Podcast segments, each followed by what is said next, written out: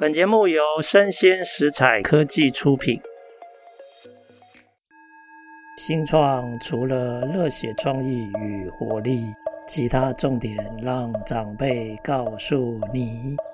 欢迎收听《杨家长辈经》，未来的新创拼图。各位听众，大家好，今天的这个《杨家长辈经》啊。我们邀请到两位，其实我认识蛮久了哦，哦，超级大美女哈，他们是政务网的营运长 Susan，还有他们的 Top Sales Grace，来，哎，两位美女跟各位听众打声招呼。Hello，大家好，我是政务网的营运长 Susan。Hello，大家好，我是舒瑶 Grace。是舒瑶。哎，那舒瑶有把她的中英文都讲了。那 Susan，你的中文名字是什么？我叫林艺欣，不是那个艺人哦，我比他早生。我知道你要亏我什么。哦，OK，好好好。哎，政务网真的是我们在台湾的社创领域啊，非常特别的一个团队哈。它成立到现在。哎，十几年了嘛，哈。嗯，今年是第十四年了。今年第十四年。那 Susan，你是什么时候加入政务网的？我应该大约是在五年前左右。OK，五年前，难怪政务网好像有一点脱胎换骨的感觉。哦，谢谢谢谢。原来有你这个大将进来当这个营运长。那 Grace，你是什么时候加入的？我是二零一九年二月，差不多是四年半的时间。四年半哦，我那时候就有问那个创办人马玉茹，哎，我说。我们既然要合作一些永续事务的一些专案啊，要不要 Grace 一半我来雇佣？因为我看得出来 Grace 很厉害哈。这个马上被马玉茹严词拒绝，差一点断交。所以你们两个是政务网的主力啊。政务网现在有一个英文名字叫做 Give Circle，是 GC GC。哎，可不可以分享一下当初这个政务网 GC 这个名字？哎，怎么决定要取一个名字？因为最早的时候，马玉茹把它叫做 Give 五四三嘛，是哦，就是给五四三的东西。嗯、啊，后来是怎么讨论出要全新更名？对，其实这个名字也蛮有意思。刚才在跟杨博士聊到说，创业初期都没有什么资源，所以 “GIF 五四三这个名称其实是因为当时呢，看看有什么名称可以注册，免费又没有人用过的域名，所以就这样子阴错阳差叫做五四三，又刚好是台语的狗戏沙，就好像什么东西都可以分享出来。那后来在前几年，我们重新做一次品牌的定位，其实。当时创业的时候还没有人讲共享或循环经济，毕竟是十四年前的事情，所以只能够说用送啊、赠啊这样子的词，大家比较容易理解。那现在因为有共享跟循环经济，我们也想要把这个品牌重新定位，但是又发现，哎，我们很多老会员都觉得。我就是很习惯它叫政务网啊，你如果改成一个什么共享网或者是什么循环叉叉网，那我又不认得了。所以我们就想，好啊，那我们折中，我们来调整一下这个英文。其实我们想表达的是一个循环的概念，就是说。送只是这个循环启动的动作，但是其实送拿整个才能合成一个循环，所以我们叫 Give Circle，就是由 Give 来启动的一个 Circle。那保留了中文政务网，让我们旧与新知都还是很认得我们。是是是，大部分使用政务网的人都知道，如果他有物资想要分享，或是他有物资想要索取。它都可以利用政务网嘛？哦，是。那目前政务网的使用者除了个人以外，也有企业组织吗？是，政务网的使用者包含了个人、企业组织，还有公益团体。哎，那现在政务网 total 使用的，我们讲使用者或会员人数目前多少？大概有十万多。哇，十万多。对。那每天 po 上去的物品。物件不用品大概有多少？嗯，其实我刚才看了一下，像现在在上面等待被领取的物品就有九千多件哦，所以你可以想象说，这很像一个池子，它就是物资是循环流动的。那它的媒合率也非常高，也就是因为我们有这十万个不同的家庭啊、呃、公益团体啊、企业，那大家的使用情境各不相同，所以才能够成就一个很高的媒合率跟很快速的媒合速。是，好啊，那我们就从两个角度来看看这个使用者的一些动机。我们先说个人，然后之后再来讨论企业组织嘛。哈，这个个人使用政务网这些年来，你们觉得他通常都会把哪些他觉得不需要，但是丢掉又可惜的东西 po 上网，想要分享给别人？我们来问问那个政务大神。对，政务大神就是我。是 是是，政务大神，什么东西都可以耶。我送过一个很奇特的，然后一直被同事常常拿出来讲的，就是我。国中的县长奖奖杯，县长奖奖杯 都可以刻你的名字，没错，没错。然后还有人要吗？有，因为它就是一个成功送出的案例，所以这才厉害。是是是，哇哦！所以就是什么东西都可能送。哎，那我想问一下，索取的那个人他是谁？他为什么要拿走这个奖杯？对啊，我那时候就也很好奇，我就问了一下。是那他就是说，他觉得可以收藏啊，很棒。然后我后来也有看到一些案例，是说有些家长就是爸妈，他可能想要给小朋友当做奖励，嗯，所以他就索取来，觉得说，哎，那小朋友表现好的时候就可以送他，让小朋友有一个荣誉感。我觉得是一个很棒的教育跟互动方式。嗯.难怪我看到很多人送那个路跑，不是最后都会发给你一个奖牌？是。那很喜欢路跑的人就有很多。是。那你挂了没地方挂？这个我也送过。对，爸妈就可以说：“哇，你今天有帮忙擦桌子，好棒呢！”就挂给你一个奖牌，这样。是。哎，那最极端的例子，比如说最昂贵或最想象不到的物品的赠送，因为政务网的赠送就是免费的赠送嘛，有哪些东西？可不可以举几个例子？最极端的，我记得就是有送过车子啊，那种客车、厢型车，然后还有送那个土地的使用权。我觉得这个也很有趣。土地使用权，对，很有趣哦。权是使用权，使用权就是他在郊区有一块地，然后呢，但是主人没有在用，他觉得荒废很可惜，他就 po 上网说：“哎，如果你有兴趣的话，你可以来使用啊，种种菜没有问题。”了解。那通常索取者上去索取之后，假如这个物件需要运送。那通常谁会负责那个运送的费用？都是赠送者可以自由决定。哦，可以自由决定。对，由赠送者做决定。那通常可能都是由收到物品的那一方去负担运费。嗯、那有时候赠送者他可能就是很急着想要出清，他就会说：“我付运费，谁要我就寄给他。”是，也可以是。是。那目前的十万人的使用者，应该多数都是这些个人的使用者嘛？对不对？对。所以，我今天如果要用政务网的平台，照理说，我应该上去注册，没错，然后我就可以免费使用。是是？答对了。哦，OK，OK，哇，那好方便哦。那我过去因为很早就受政务网的启发，我大概在二零一六年吧，第一次接触政务网，决定做影响力评估，我就发现哇，赠送物资有好多面向的价值哦。哎，听说还有那些赠送者或者是受赠者，他们还蛮喜欢逛政务网的网站，然后看别人的留言感谢，甚至还可以串门子，还跟那个使用者在那边聊天啊。对对对，啊，这些功能你们是花了多少时间去发现它，然后慢慢把它完善？嗯，我们其实从一开始创办的时候是一个很简单的，有点像呃物资交流的黄页这种概念，是就是刊登资讯，有点像个布告栏。那我们就是从观察使用者的一些痛点当中，就一直在优化。那我们后来发现，除了物资交流以外，其实物资交流久了，人就会有那些连结。那我们就发现说，哎，好像大家会。很自然的在这些物品下面留言开始聊起天，诶，那不然我们就来开发一些聊天的功能好了。哦，原来是这样。诶，那现在其实一般社会大众都可以免费上网去注册成为会员，然后就可以开始索取或者是分享捐赠你们手上用不到的好东西。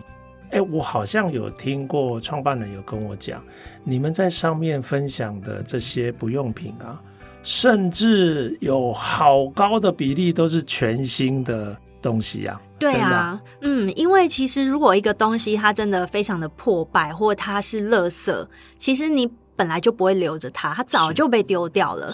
那这一些会造成你困扰，或是你囤在那边丢到会有罪恶感，但是没有要用的东西，大部分都是还不错的。是，嗯，哎、欸，那平均来说了哈，像比如说你现在一看上面有九千件块、上万件的东西，有大概多少的比例它是全新的用品？大概有百分之五十几是全新的，哇，一半以上都是全新的。是的，礼赠品啊，或者说打折你多买的，还有一些人呢，他网购买了鞋子或衣服，但是你知道现在其实没有试穿很难讲，每一家版型不太一样，那他也懒得去做退货了，所以他觉得干脆送掉比较快。也有这样全新的物品分享出来，蛮多的。是，哎，书生，你可不可以跟我分享一下？你曾经有在政务网上面索取过什么样的物品吗？有啊，我当时加入的时候，我以为我不会去索取任何物品，我以为我只会送东西。是对，没有想到在我 PO 第一个东西之前，我就索取了别人的东西，就是会索取一些小东西，有的可能是你没有在外面看到过的，比如说有一些衣服啊。然后小饰品，非常可爱的小东西，我在上面会有点忍不住。哎，这个让我忽然好奇，想要问说，哎，赠物网使用的年龄层，你们有办法掌握吗？年龄层应该是蛮广泛的。我们曾经去做了一些会员的采访。那年轻的可能二十几岁、十几岁的也有，然后对我亲自认识到一个很年轻的，就是他高一就开始用整物网，他现在已经是大学生了。是，然后年纪比较长的，我记得是呃六十几岁的阿嬷。他说，他从十年前就开始，十几年前他是我们创立初始的会员。他说，他从他的小孩还小的时候，他就在用政务网。然后他女儿还说：“妈妈，你每天晚上在那边稀稀疏疏包一些东西，到底在干嘛？” 他说到他女儿现在长大了，然后知道说哇，家里很多东西都是赠物网拿回来的，然后也会把东西交给妈妈再 PO 到赠物网上送。哦、oh，OK，哇。但是好像女性的会员居多，是是是，对，OK，了解。哎，那 Grace，我问一下，你有在中物网索取过用品吗？呀，我也有哦。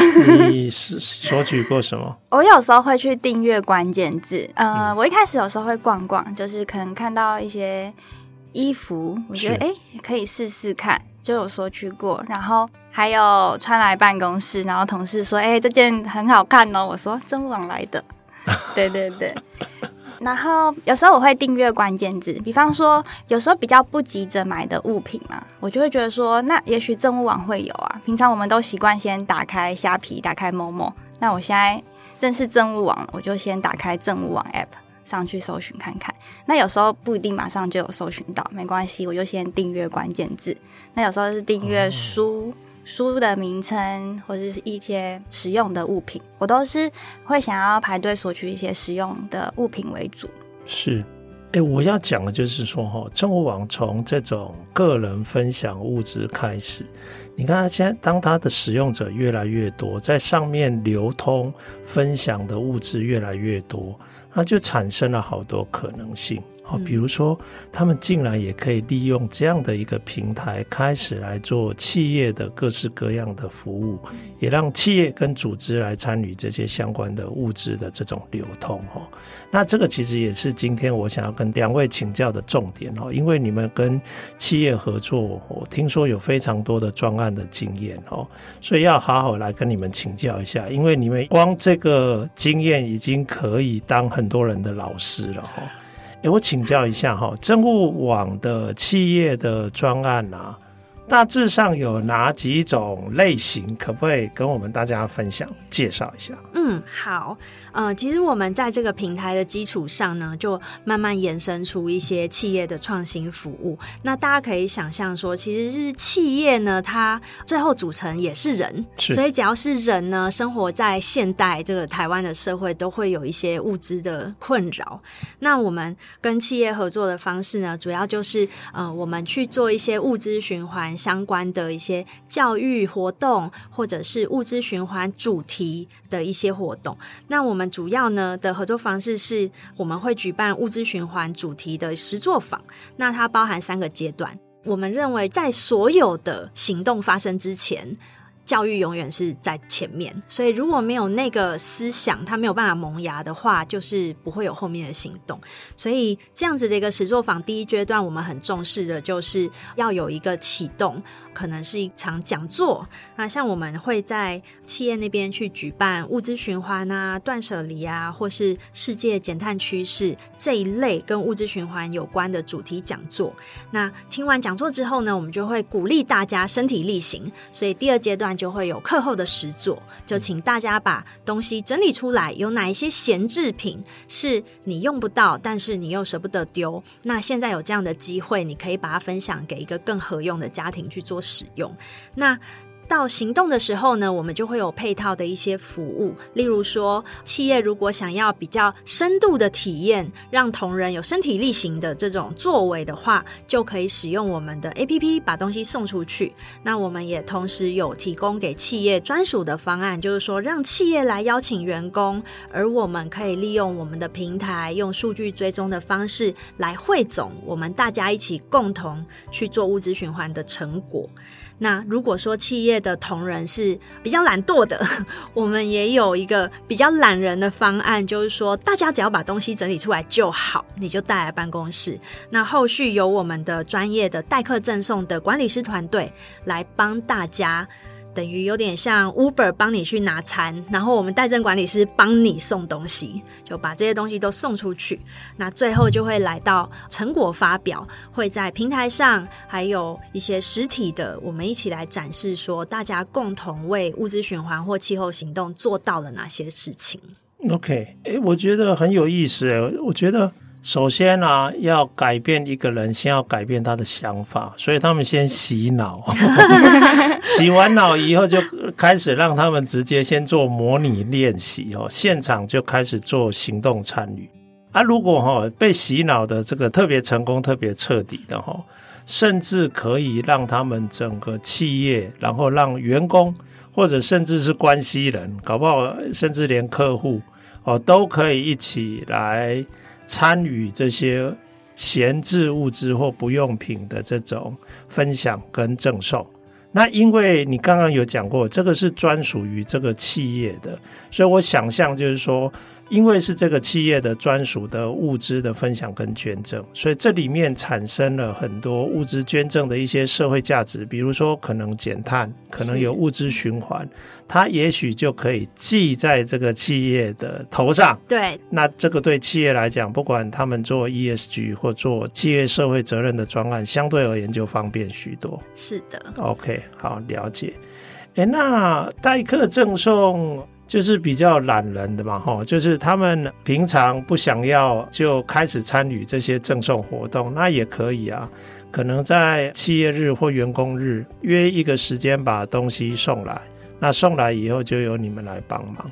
是因为我们一直都觉得物资循环这样的概念，一定要透过很多不同的方式跟触角去推动。例如，我们平台上面举办的一些活动，我们就是用两个主轴，一个是环保，一个是公益。那可能有的人是比较会受到环保这个议题的启动，比如说我对于生态浩劫，或是我对这个气候变迁很有感，我觉得热死了，我们真的需要做一些事情，或是我喜欢减速。但有的人可能。他比较有感的是公益方面的，他会觉得说，诶，有一个对象，他需要我的东西，他觉得很合用，并且会给我回馈，这个比较能够刺激我持续行动。那我们觉得说，一定要尝试用各种的方式跟概念去打动，所以我们一直都觉得说，一定要是简单的，然后方便的。然后有感的，不管是对企业或是对我们一般的家庭会员，我觉得都是一样的。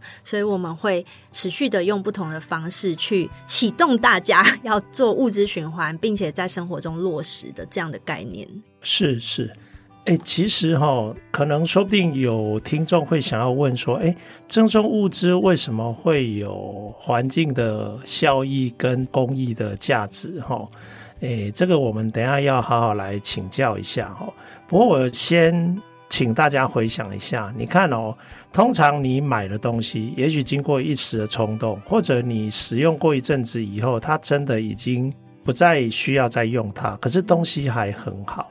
你有可能会把它遗忘在你的居家的某一个角落，储藏室。对，然后可它可能上面布满灰尘。那等到你再发现它的时候，这个时候一般人蛮有可能说啊，我用不到了，干脆就丢了。嗯、你看哦，好的东西你把它丢弃变成垃圾，它提前报废，然后又要送进焚化炉里面去烧，那当然又有碳排的这种环境负担了。可是今天因为有了政务网，把它送给需要的人，其实反而有可能避开了刚刚我讲的这些环境负担。然后这个需要的人，如果他用了一阵子以后，他又再把它捐出去、分享出去的话，那甚至一个物品，它透过这样的分享的创新。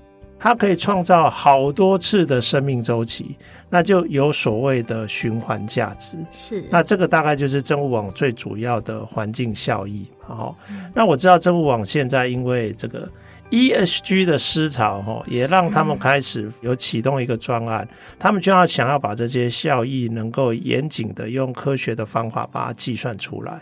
所以有可能当这些严谨的减碳的这种好处。被计算，而且可以被验证，那甚至可以跟未来这些碳权交易做挂钩，所以这个应该也都是企业很乐见的哈。那这个环境的面向大概了解，那我们刚刚好像比较少谈到公益，诶，那我想请问哈，除了我们一般人可以拿到赠物网上面分享的物资之外，那还有哪些人或者是组织，比如说是弱势者或者是社福机构，他们也都可以拿到这些物资吗？对。任何人都可以在正网上面拿到物资。那针对企业的物资呢，我们有特别设计了一个两阶段的方式，就是我们第一阶段会优先开放给公益团体还有偏乡学校来做选取，然后在第二阶段呢，开放给一般的家庭，就是希望说能够做到物尽其用，把物品都送出去。所以基本上任何的身份都可以在上面获得东西，这也是我觉得正网这个平台很重要的一个需要。要维持的一个状态，因为其实人会想要囤积或是留很多备用的东西，都是出于一种担忧跟匮乏，所以我会买很多备品。那如果说当你很确定有一个平台上面有源源不绝的物资的时候，你就不用这么担心，而要把所有东西都囤在你家。所以其实我们很希望创造的是一个社会的氛围。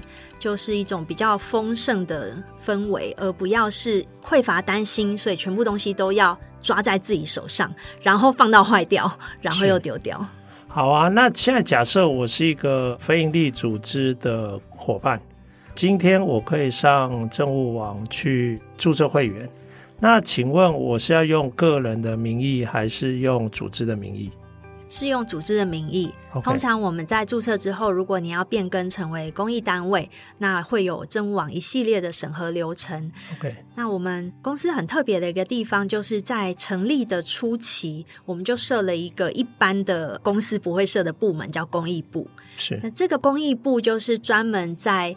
发展跟维护，还有教育公益团体这样的一个部门，所以我们会去做审核啊、希望能够帮民众跟企业的物资把关哦、送到一些真正有在运作，然后我们也了解他们服务对象是谁的这些公益团体手上。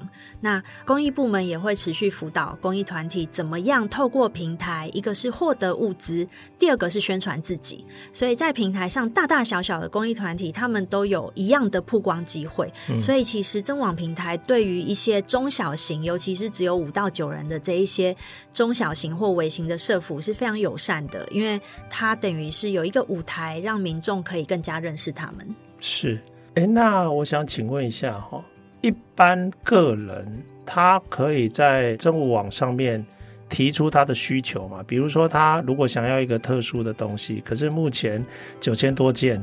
他没有找到，他可以提出他的需求吗？可以，就是我们有一个需求池的一个区块，不管是公益团体还是一般人都可以在上面发布征求。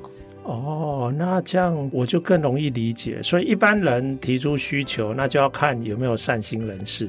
但是如果是公益团体、社福组织，他们提出来的需求，有可能就会引起很多人的注意，然后甚至愿意参与，能够提供相关的物质的协助嘛。对不对？所以公益团体，特别你刚刚讲的五到九人的这种小微型的公益组织，可能他们光做事都来不及了，就没有心力去募集这些物资嘛。所以政务网智障就提供了一个很方便的管道，让他们可以提出他们的需要。对，然后这个时候，通常捐赠者就可以是个人，甚至是各类的企业都可以参与嘛？对，都可以参与。所以很多中小型的社福单位是把政网作为他们唯一的一个募集物资的管道，因为除了它触及广，那它方便，也可以帮助他们更有效率的去管理。因为如果说他们直接在 Line 或者是其他的管道去发布一个消息，我们都听过，就是说某个单位要冬天的衣服，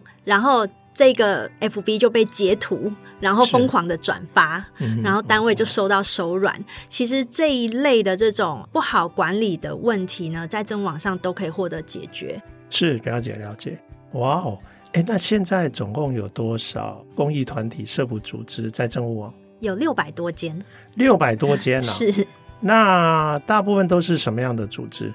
哦，什么类的组织都有，是是，是，从服务儿少的到服务长辈的，是到服务各类的身体障碍或精神障碍的单位都有哦。所以就是回到我们刚才讲说，物资的循环跟媒合，如果要有很高的效率，就是你参与的人要够多元。所以可能哎，这个东西博士不适合，可是舒瑶适合，这个东西我就送出去了。是，那可能下次是博士很喜欢。书要用不到，我又送出去了。OK，嗯，好，哎、欸，那我请教一下哈，假如有一个公益组织，他因为照顾很多，不管是长辈或者儿少，那可能到了某一个季节，他可能有某一种物资的需求，量稍微比较大，那政务网在那个时候的流通的物资没有这么多，或者没有这一类的这种需求的产品，那这个时候你们可以做什么样的协助或媒合吗？嗯，可以。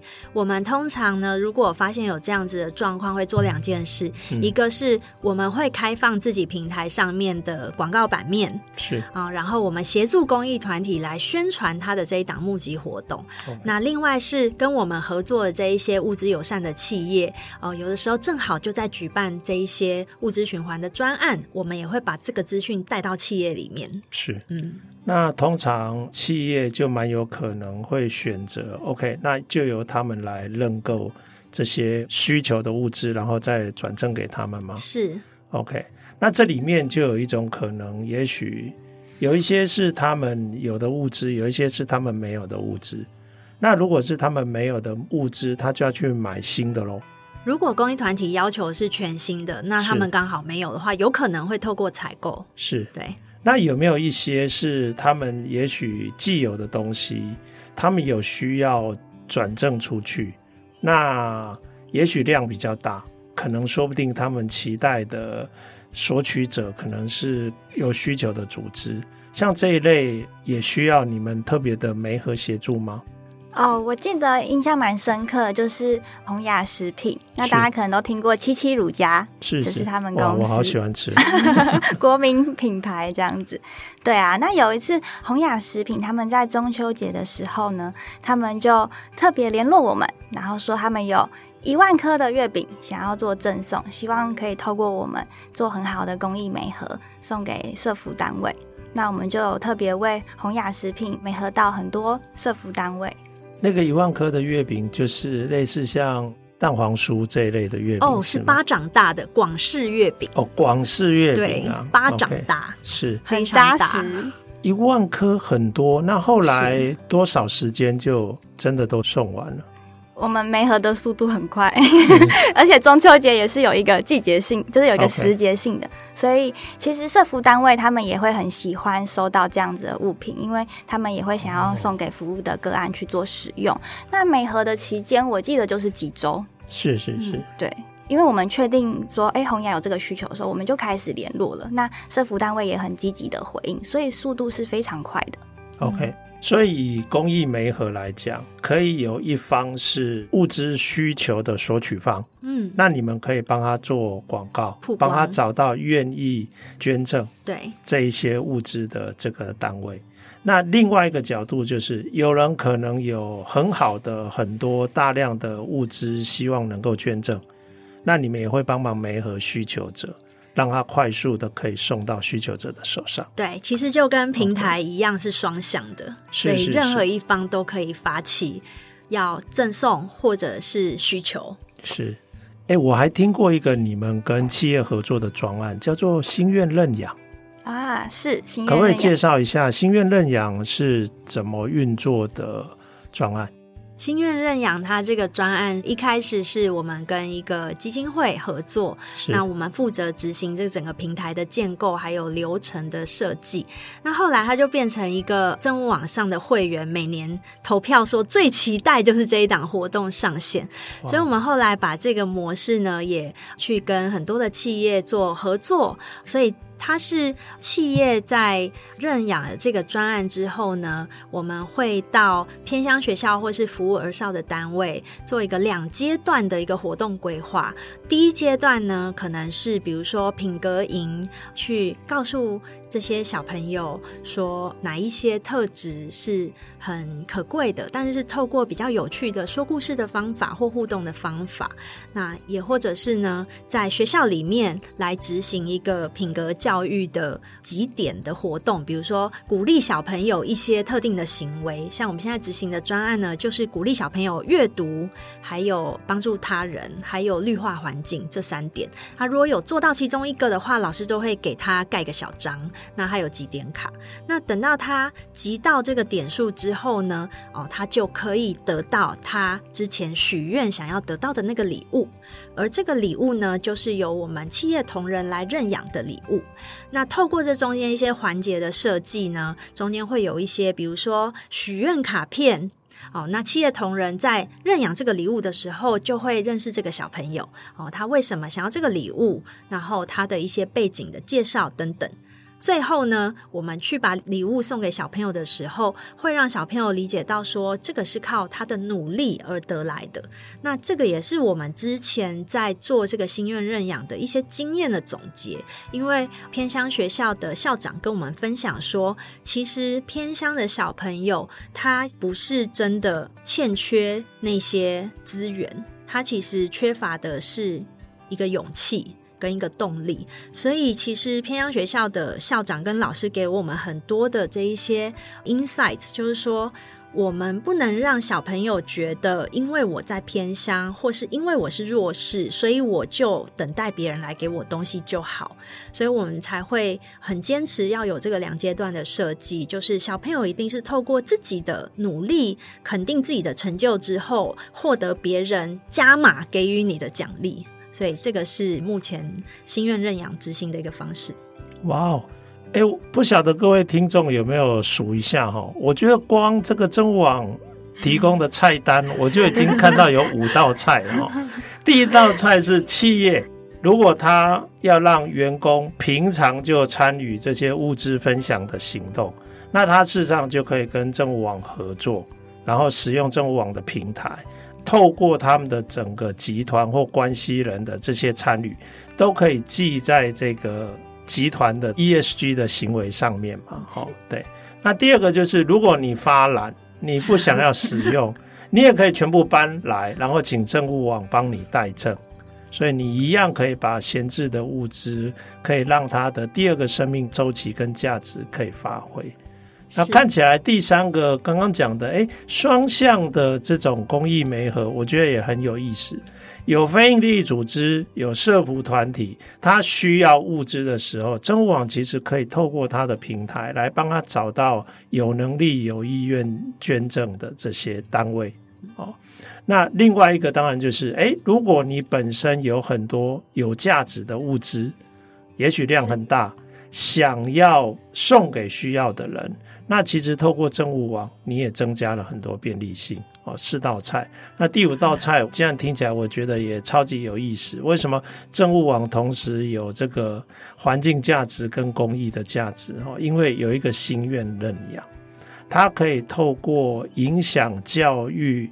儿少的行为，然后让儿少也知道应该要付出，应该要努力，然后来换得他们需要的这些许下心愿的这些物质。那政务网也可以做这样的这种协助。那请问博士喜欢吃哪一道菜？会不会吃太饱？选一道菜。哦，我喜欢吃哪一道菜？其实我是蛮希望日常生活大家就可以参与，因为。我们绝对每一个人家中都有闲置的物资，所以我是蛮希望一般的企业就能够让他的员工平常就可以使用政务网的平台。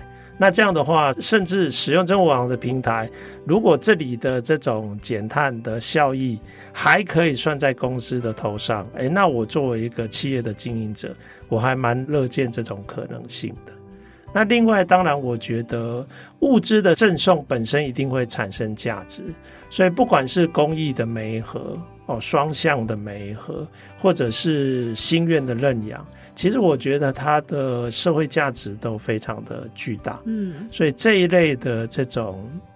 应该算是公益创新吧，哈，或者是永续价值的创新。其实这个我都很喜欢。所以啊，这里我想，如果听众有在企业圈啊，在上班，其实这一类的公益专案啊，都很可以是你们的公司或者是你们的雇主跟政务网可以寻求合作的地方，哈。哎，那我想要问一下哈，因为两位虽然年纪轻轻，但是现在听起来真的应该是领域专家了哈。哎，你们通常跟企业合作，你们觉得最重要的美感是什么？那可不可以举一两个故事是，是哎这个难忘的遭遇，跟企业打交道的遭遇？难忘的眉角吗？是是，是，我们先讲眉角，真心话，是是是，真心话，真心话大冒险吗？没关系啊，没关系，讲讲错把你踢出去，讲错版。以我来讲，我觉得会蛮多需要沟通的，要了解双方的需求。那比较有印象深刻，或者说可以讲是 mega 的话。我有遇到，就是蛮有趣的，是个温馨的故事。就是我跟企业窗口在谈合作，那谈的差不多了，然后他就说：“哎、欸，那个，那这样子的预算没有问题，那你那个预算先帮我写高一点，因为我们采购要来议价。”是是，是。我就想说：“哦，采购要来议价。”然后我就说：“好好好，我就谢谢你告诉我。”我说：“我没有什么这方面的经验。”是是是。对，我说：“请多多指教。”这样。对，然后后来他们采购就来议价，那议完价之后就差不多是我们之前确定的金额。那我其实是蛮感谢的，因为我们在估算预算的时候，我们不会想到说要拉高金额，然后给他们议价，但是就会遇到这样的情况。嗯、那当然正常来说啦，也有遇到很多企业，他就是直接说，哎，对，要议价哦，这样子。是。了解，哎，你看哦，刚刚听那个 Grace 这样讲，就知道他到底有多诚实、多单纯的心灵哦。结果溢价你会发现，哎，其实对企业来讲啊。这个溢价是他们的营运惯性，真的。还要欺负到你这个老实人，让你这个老实人吃亏，还要提醒你，哎，你把这个报价提高一点哦，因为我们的采购哈，他的这个工作责任就是一定要帮你砍价，没错。OK OK，所以其实我觉得是换位思考，同理心，站在企业的角度思考，他们如果也要做行动参与，那他可能要解决什么样的问题？如果你们可以在专案里面让他们这一类的问题降到最低，那其实促成合作的可能性就会大幅提高嘛。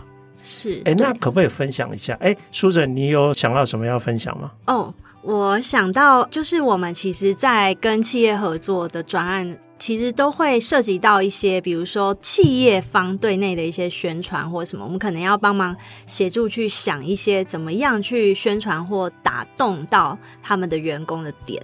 那我觉得其实这个专案就不会像，比如说卖一些日常用品，我就是这个同样的规格，我就重复的卖出。比如说这件衣服，它生产出来就是这样，那我就是。这样卖哦，或者说我这个卫生纸，我就是这样卖。所以我觉得其实这个是非常需要我们的企划的人员去了解对方的公司在做什么，尤其是他们在永续还有环境这一块跟公益这一块，他们做过什么，跟他们现在想做什么。所以其实我们每一位企划在去跟客户提案的时候，他们都做足了功课，可能是把他们之前的永续报告书都翻过了，全部都看完了啊，会想说，哎，我们到底有没有东西可以跟对方结合？那我之前遇到一个案例，我觉得很有趣，就是达新工程，嗯，其实他们是属于营建建设方面的。那我们之前没有这个领域的客户，那我就记得我跟舒瑶到现场提案的时候呢，这个承办人他就是只听了几分钟，他就打断，就说：“你稍微等一下。”他说：“你这个太棒了，我要打电话看副总有没有空下来一起听。”那我们就受宠若惊，说：“哦，好啊。”后来我们就问他说：“为什么你有这么激动的反馈？”他就说：“其实达新在各个工地上面已经落实了材料的循环利用这件事情，那这是他们非常自豪，也是他们的方向。所以他说，循环利用这件事情是他们现在定定的一个核心的方向。但是呢，他觉得有一点点可惜的就是，可能只有在工地上面的这些同仁可以感受到跟知知道这些作为。”那有些内部行政啊、人事啊、会计啊等等这一些文职人员，他们就感觉不到。所以，如果你讲说哦，达新的核心精神其中一个是循环利用，那可能内部的同事会觉得这只是活在公司手册上面的一些宣传，或者是公司得什么奖，他们可能也没有觉得对他的日常生活有什么影响。所以他说，他听到我们这样子的方式，就觉得啊，就是这块拼图。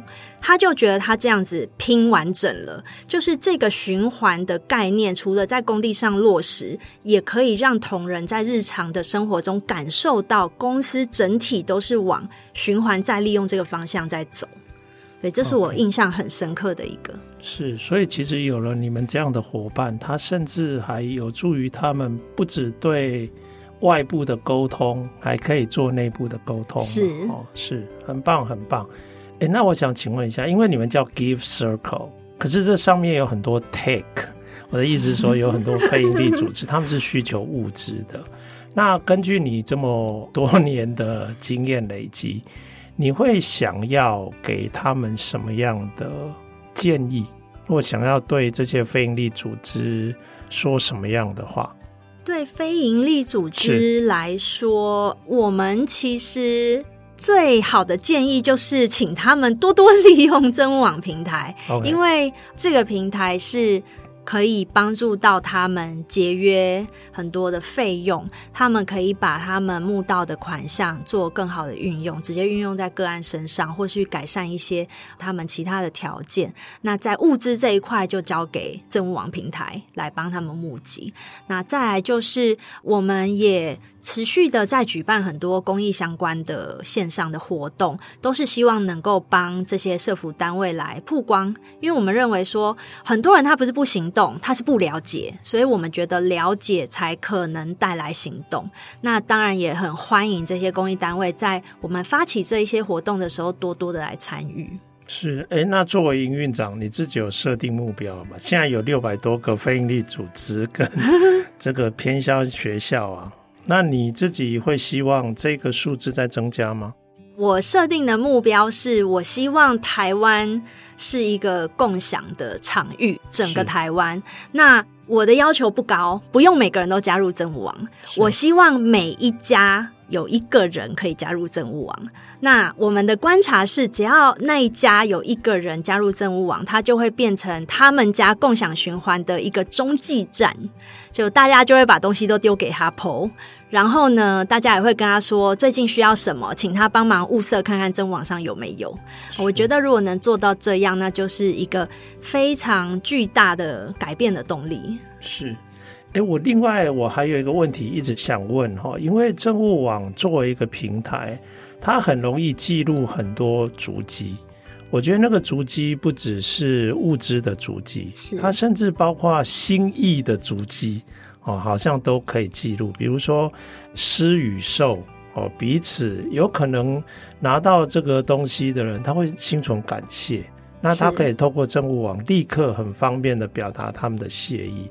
那这种心意的这种交流啊。有没有什么让你很难忘的例子？你想要分享说，这个好像神奇的魔法一样，让我们的社会更祥和、更美好的？有啊，我自己也就遇过，然后我在平台上也看其他会员的这类的互动，就是可能一开始我跟他交流，只是凡无意识的我抛很多东西，他可能索取了，然后呢，他可能就记得我，然后也许后来他就跟我说，他有什么东西想送给我。然后呢，就这样两个人送来送去，送来送去。那我觉得这已经超出一个一般就是只是想要把物资做处置这样的一个行为模式。那我观察到有一阵子，我就看到有两个会员，为什么呢？他们一直在互相 po 指定赠送，他们会在标题的上面写，比如说指定杨博士索取这样，然后呢，杨博士又 po 一个指定书城索取，然后就这样连续好几天。